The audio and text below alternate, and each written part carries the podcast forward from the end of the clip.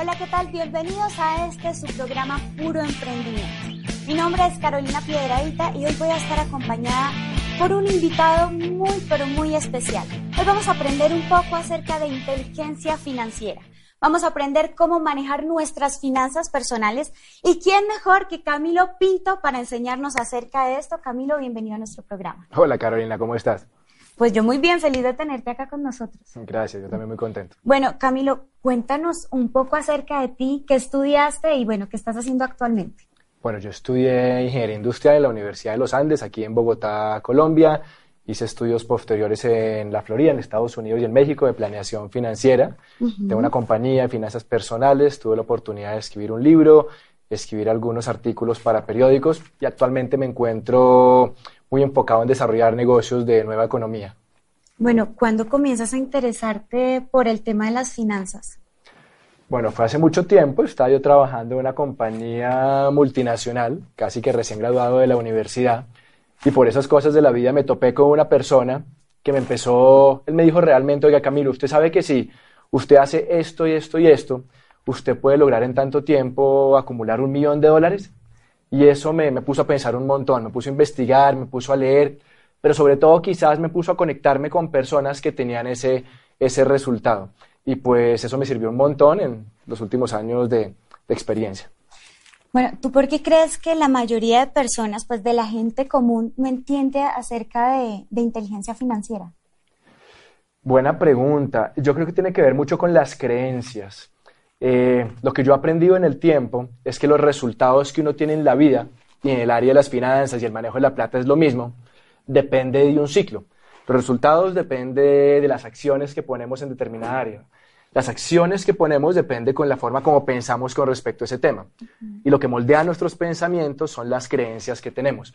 Ahora, si entendemos eso y queremos mejorar los resultados, tenemos que remontarnos en el ciclo a las creencias. Y en mi opinión, en lo que yo he visto en, con casi toda la gente que ha hablado en América Latina, es que las creencias que tenemos con respecto al dinero, a la prosperidad, a la abundancia, son muy limitantes. Es normal uno ver personas que, que le dicen sus padres o sus tíos o la gente con la cual interactúan desde chiquitos cosas como, ¿usted cree que estoy forrado en plata?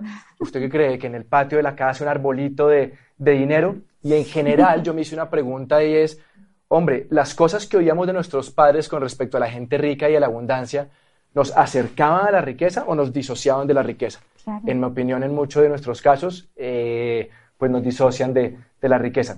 Eso es un tema y el otro tiene que ver, en, por lo menos en mi experiencia en la universidad, nos forman con una inteligencia lógico-racional, una inteligencia académica.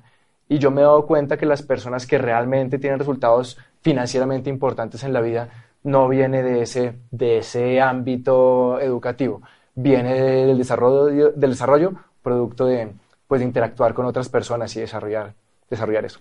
Claro. Bueno, Camilo, según tu opinión personal, ¿qué es libertad financiera?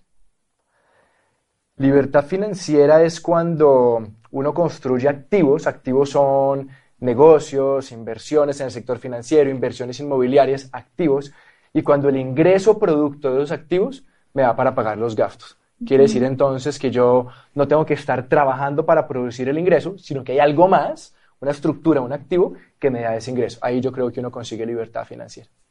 Bueno, leyes básicas de la inteligencia financiera, ¿cuáles son? Leyes básicas.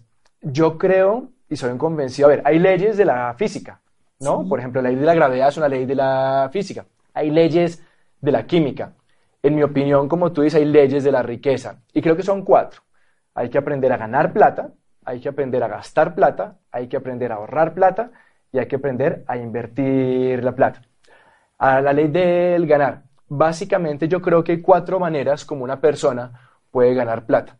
Y todos los que estemos acá que generamos un ingreso mensual podemos ubicar en una, en una por lo menos de esas cuatro formas. La primera, el empleo. Es la que tradicionalmente uno conoce, a la cual mucha gente le, le apunta. Y en términos del de, empleo, pues uno puede tener un ingreso alto o un ingreso bajito. Lo que uno nunca va a tener con un empleo es tiempo libre. Uno puede ser un presidente de una compañía, un vicepresidente de una compañía, pero a través del empleo nunca vas a tener tiempo. La primera forma. La segunda forma va a ser a través del autoempleo, porque llevamos muchas personas independientes. no tenemos jefe, tenemos cierta flexibilidad, pero igual necesitamos estar trabajando para recibir un, ingreso. La tercera forma es un dueño de empresa. Y son personas que, montan eh, un negocio, una estructura, y en que logran hacerla de tal manera que la plata la reciben a través de un sistema que trabaja por ellos. La, la cuarta manera es ser inversionista. Para eso necesitas plata que trabaje para ti. Compras un local, compras un apartamento, compras, montas un negocio que no dependa de ti y entonces a través de, esas rentas produces ingresos. Bueno, Camilo, tú nos acabas de hablar de inversionista y dueños de negocio. ¿Cuáles son las ventajas pues, de ser inversionista y de ser dueño de negocio? Básicamente que uno puede tener la opción de tener tiempo libre. Para muchas personas, entre las cuales yo me incluyo, el valor que rige nuestras vidas es la libertad. O sea, no solamente nos interesa tener un buen ingreso, sino queremos tener tiempo libre. Y para eso entonces es necesario aprender a plantarse en la vida como dueño de empresa o como inversionista. Si no hacemos eso, nunca vamos a tener calidad de vida. Y yo creo que es la ventaja más grande de plantarse en ese cuadrante, que uno puede tener tiempo de calidad, puede tener libertad realmente. Bueno, yo creo que la mayoría de personas que no sabemos mucho del tema confundimos un poco el significado de dueño de negocio y autoempleado. ¿Tú nos puedes dar las diferencias?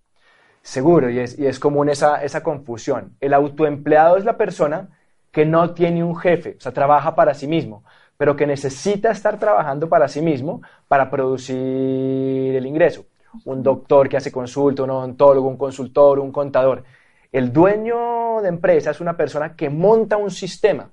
O sea, es probable que trabajara unos años en desarrollar su negocio, pero que después de un tiempo él puede dar un paso atrás porque es un sistema el que hace que, se genere el ingreso. No es su fuerza física en, en estar produciendo el ingreso. Eso es la diferencia más grande que yo encuentro. Bueno, ¿y cómo me puedo convertir en ese gran dueño de negocio?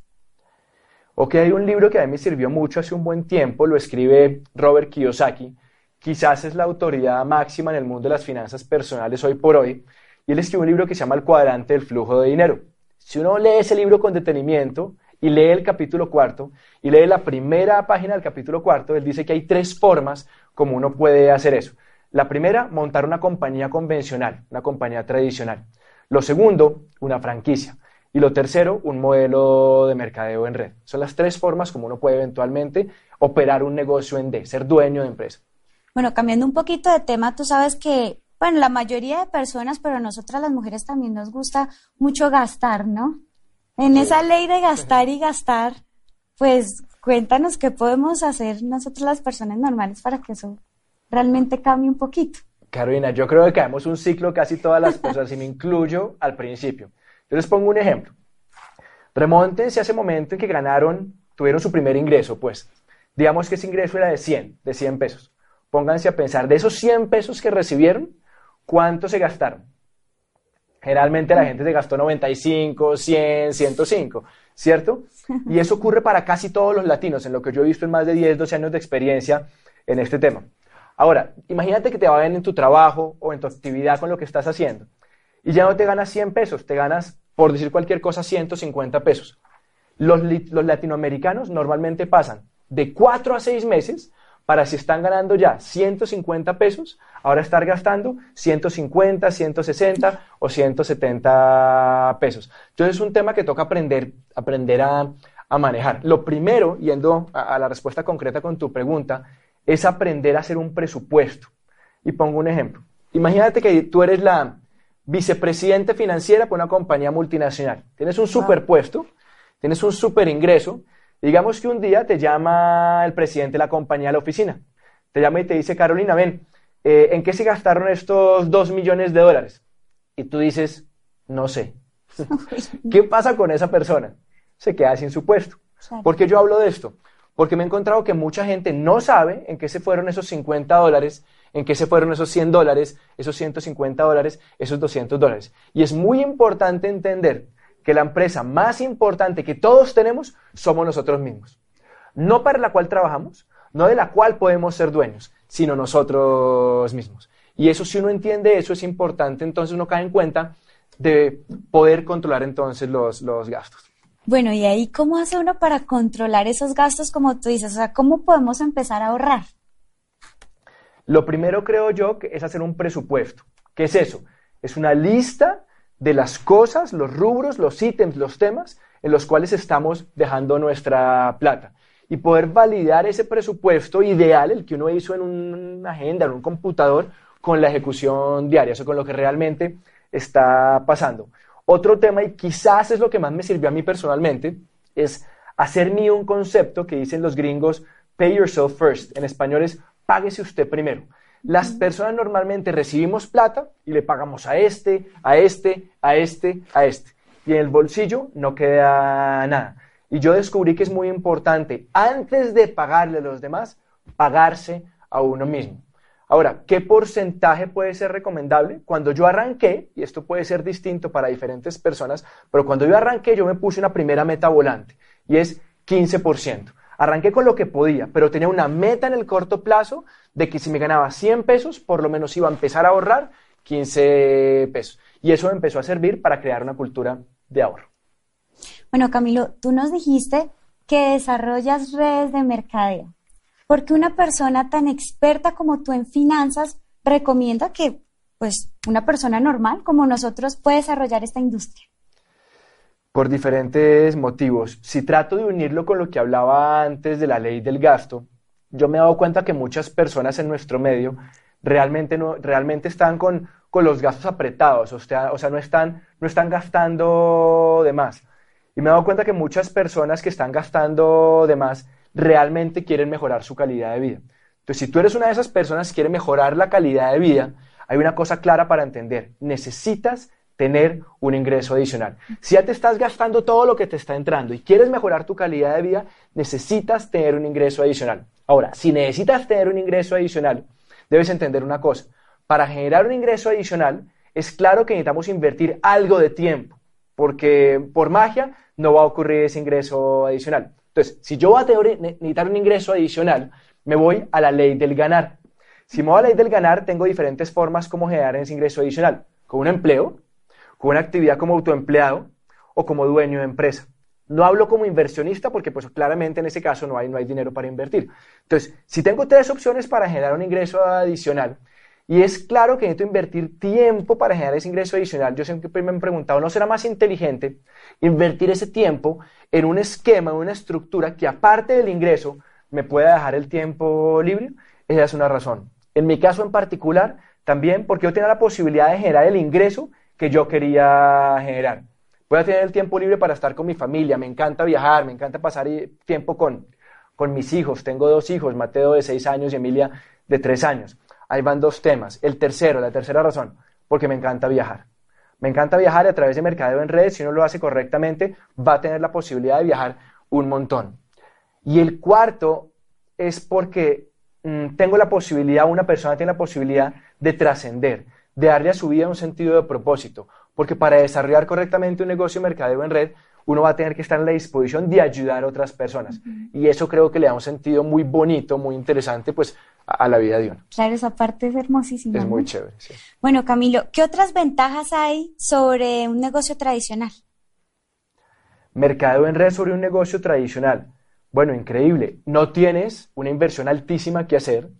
Eh, puedes empezar a desarrollarlo de tiempo parcial junto con tu trabajo, la actividad que estás, que estás haciendo. No tienes que pagar empleados, locales, costos fijos altos.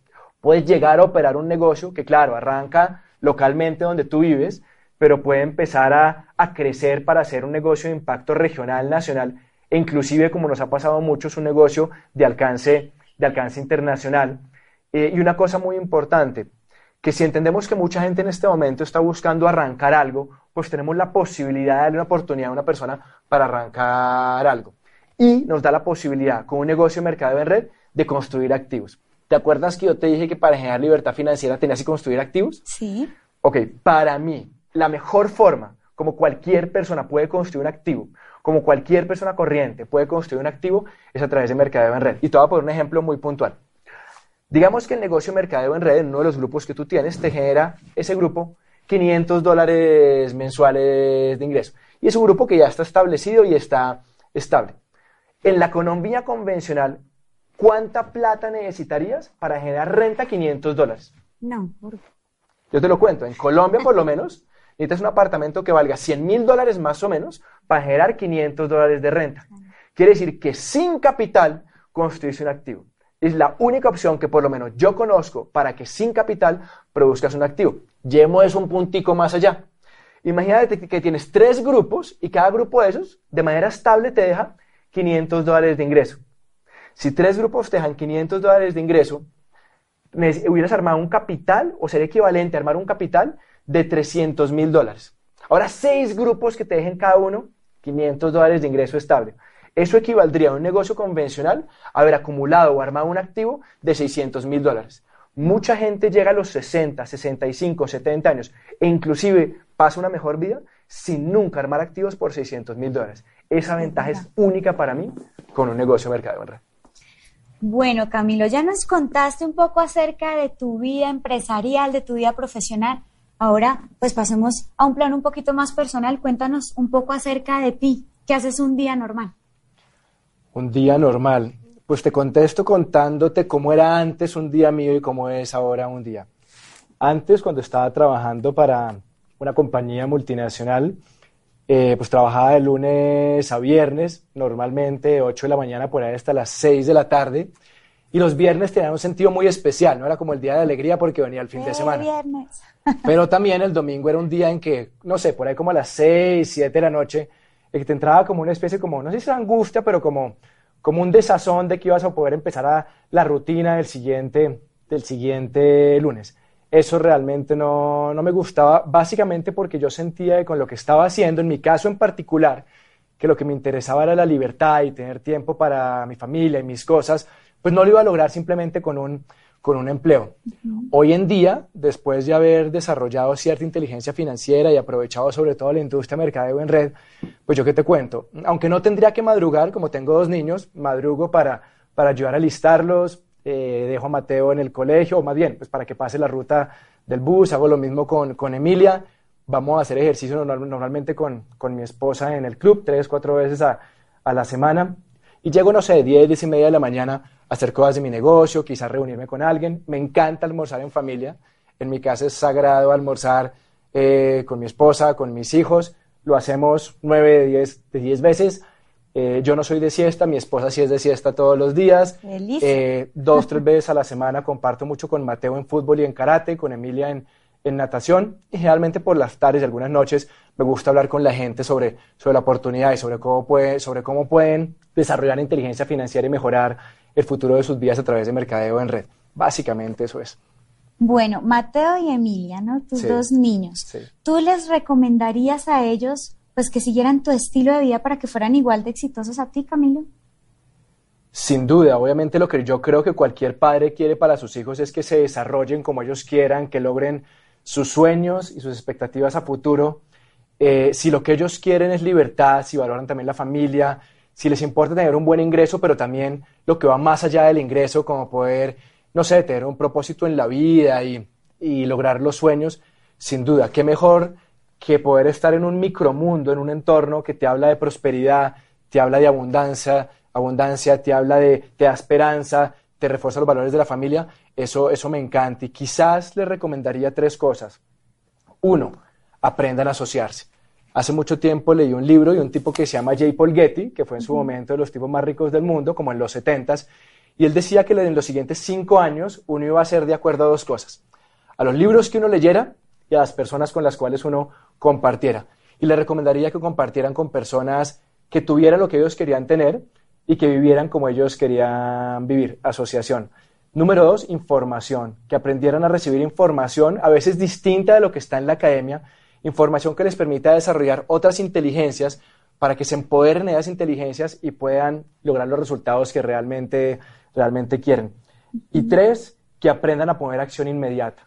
Uno muchas veces recibe información y se inspira con ciertos temas, pero posterga y posterga y posterga. Acción inmediata, que no pasen 48 horas desde que reciben esa información y desde que se asocian en diferentes momentos con esas personas para poner acción inmediata en la búsqueda de sus sueños. Definitivamente sí les recomendaría hacer eso.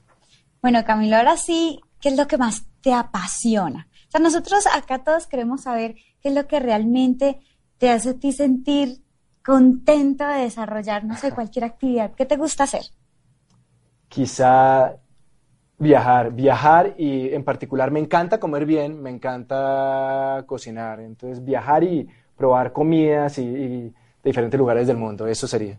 Bueno, ¿y tú crees que el negocio de mercado en red te ha ayudado un poquito a que pues desarrolles lo que te apasiona, comer y viajar?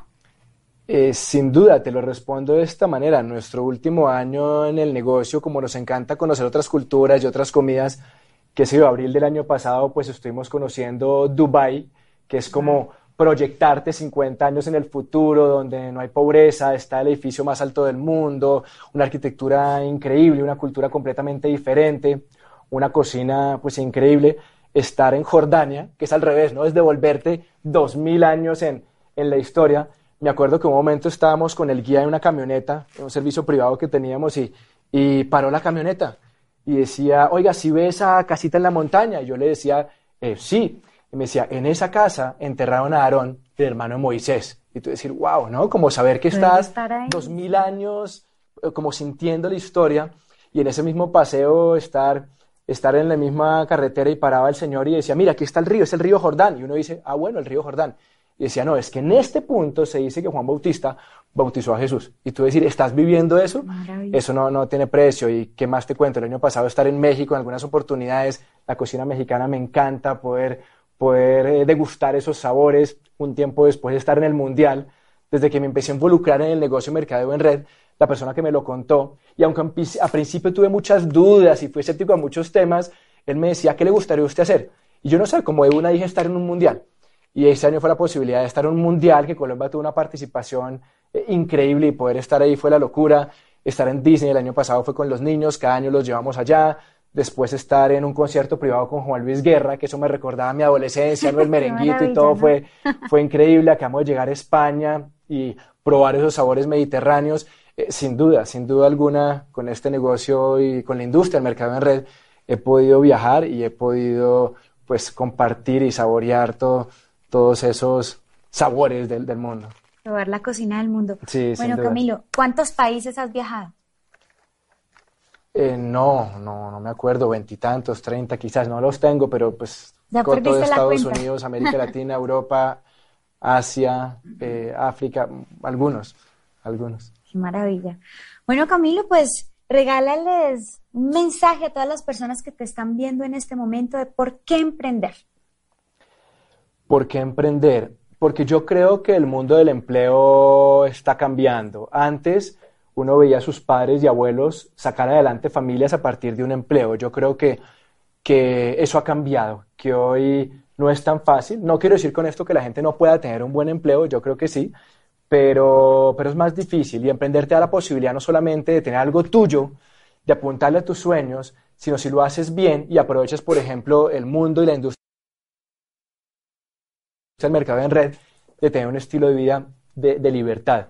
Eh, y quizás eh, el consejo que yo les daría, con base en lo que hemos podido hablar hoy y compartir hoy, es lo siguiente. Número uno, hagan conciencia de incrementar su inteligencia financiera. Normalmente eso no lo va a encontrar en las universidades, sino en información eh, diferente. Número dos, controlen sus gastos. Aprendan a controlar sus gastos. Número tres, identifiquen de qué fuente quieren que vengan sus ingresos. Si quieren libertad, como es mi caso, si no se ven detrás de un escritorio toda la vida o obedeciendo las órdenes de un jefe o trabajando para los sueños de un patrón, si quieren libertad, consideren emprender y consideren el negocio de mercadeo en red. Y si deciden que el negocio de mercadeo en red es un negocio para, para ustedes, háganlo bien, háganlo profesionalmente, porque desde mi experiencia y en el tiempo que llevo desarrollando, vale toda la pena del mundo hacerlo. Bueno, Camilo, pues muchísimas gracias por habernos acompañado hoy. Sabemos que tu agenda es apretada, pero pues habernos abierto un espacio para compartir con nosotros realmente cómo poder emprender, cómo poder ser dueño de negocio, pues es una información maravillosa. Gracias, Carolina. Un placer estar acá y muy contento de haber podido tener la oportunidad de participar. Bueno, y ustedes ya saben, señores, que si lo de ustedes es emprender, es convertirse en, dueños de negocio, pues simplemente pídanle más información a la persona que les digo pues que estuvieran viendo el programa el día de hoy. Esto es puro emprendimiento, nos vemos en una próxima emisión con muchísimos más invitados.